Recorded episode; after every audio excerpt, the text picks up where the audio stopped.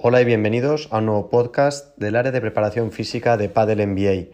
Soy Pau Cratayud y soy el responsable de ocuparme de daros información que pueda ser relevante acerca de aspectos técnicos sobre la preparación física, ya sean de rendimiento, de prevención de lesiones o de algún aspecto interesante que podemos tratar tanto en la sala de entrenamiento como dentro de la pista. En el capítulo de hoy vamos a hablar sobre el ligamento cruzado anterior. Esta típica lesión en cualquier deporte puede ser que la hayas sufrido o puede ser que te interese conocerla para poder anticiparla. En cualquiera de los casos te voy a dar información que considero muy relevante e interesante para tener una base y poder empezar a trabajar sobre aquellos aspectos que pueden prevenirte o pueden ayudarte a mejorar la preparación de tus rodillas frente al juego en pista. El ligamento cruzado anterior, también llamado LCA, es una de las principales estructuras estabilizadoras de nuestras rodillas. El ligamento cruzado tiene el papel de evitar principalmente la anteriorización de la tibia, es decir, que nuestra tibia vaya para adelante, y actúa como estabilizador frente a fuerzas de componente lateral, aquellas fuerzas que nos vienen de un lado u otro o bien generamos nosotros con nuestros desplazamientos y frenadas.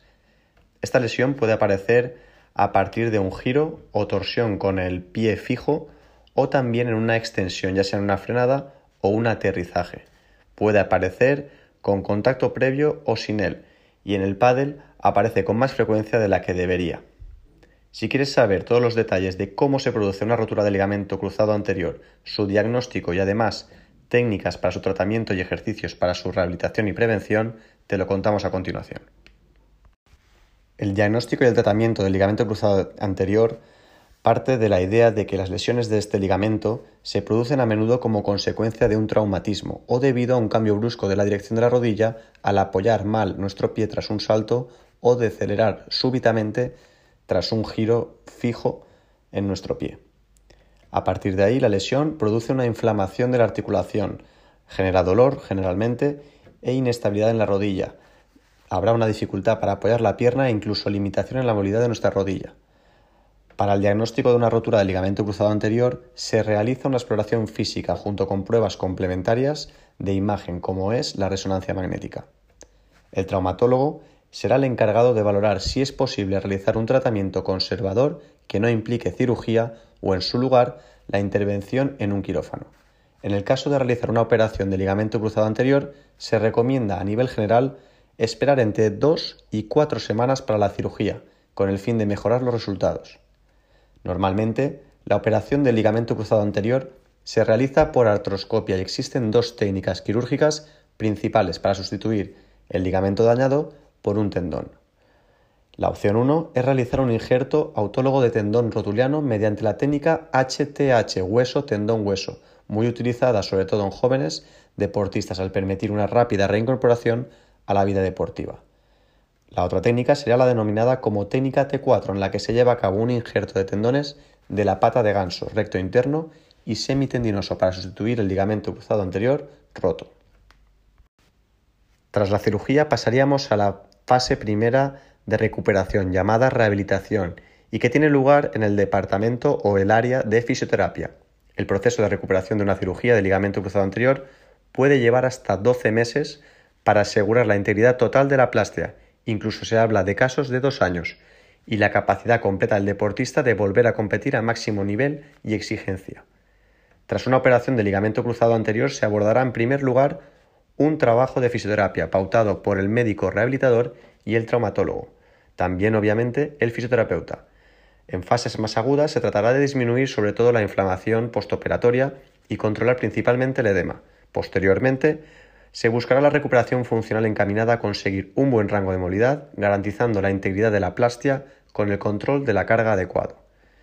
Ejercicios recomendados serán algunos realizados con supervisión en piscina o hidroterapia, máquinas de presión neumática, magnoterapias de alta intensidad, entre otros muchos ejemplos de técnicas de aparatología, además de técnicas eficientes y más convencionales que son habituales en esta área.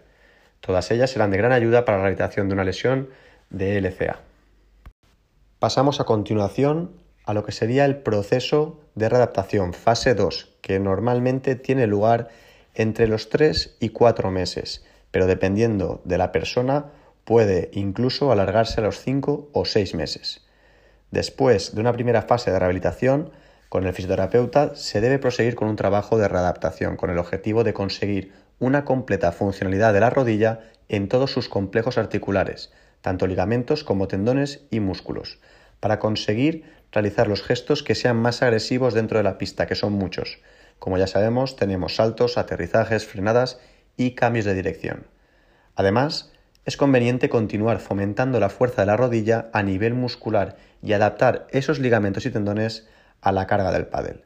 En definitiva, un entrenamiento específico para el pádel con el fin de que la rodilla sea eficiente en estos gestos, con distintos ejercicios dirigidos a absorber impactos, generar saltos, realizar giros y frenadas. Va a ser fundamental y clave para no caer en una recidiva y también nos sirve de consejo para anticipar esta lesión. Pasamos a la última fase o fase RTP, Return to Play, volver a jugar, que también puede incluirse como un tratamiento de prevención los ejercicios y recomendaciones que mandamos en la última fase de una recuperación de LCA son prácticamente idénticos a los ejercicios que habría que hacer en el caso de no haber sufrido esta lesión y querer prevenirla. A nivel de prevención de una rotura de LCA, es fundamental tener una buena musculatura para protegernos de este tipo de lesiones.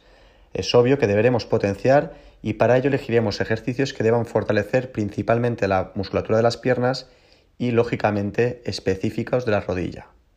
En el caso de ser deportistas, jugadores de pádel, también es aconsejable además añadir un entrenamiento previo para condicionar al deportista en los movimientos más lesivos de su deporte, con carga y fatiga, además de mejorar la fuerza, el control motor de la rodilla y el equilibrio en concepto de estabilidad general y por supuesto específica.